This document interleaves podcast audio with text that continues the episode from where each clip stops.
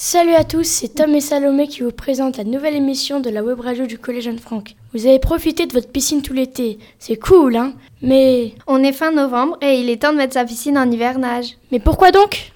Si on ne met pas sa piscine en hivernage, elle risque de se casser ou de casser les installations. En science, nous avons formulé une hypothèse. Je suppose que, quand l'eau gèle, elle prend plus de volume. Mais comment peut-on vérifier cette hypothèse, Salomé? C'est très simple d'ailleurs. Petite expérience à faire chez soi. Prenez deux verres identiques et mettez la même quantité d'eau dans chaque verre. Mettez-en un au congélateur et laissez l'autre dehors. Le lendemain, revenez et regardez la différence dans chaque verre.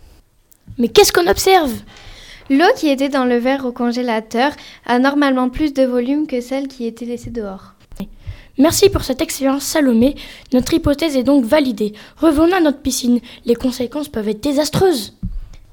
Oui, mais on peut éviter cela. On pourrait faire baisser le niveau de l'eau de la piscine ou alors y mettre des bidons avec du sable. Mais pourquoi mettre des bidons? Parce que l'eau qui a gelé, au lieu de concentrer sa force sur les parois et les installations, irait concentrer sa force sur les bidons, ce qui les ferait fissurer ou casser et éviterait de casser la piscine. Revenons à notre sable. Pourquoi mettre du sable dans les bidons?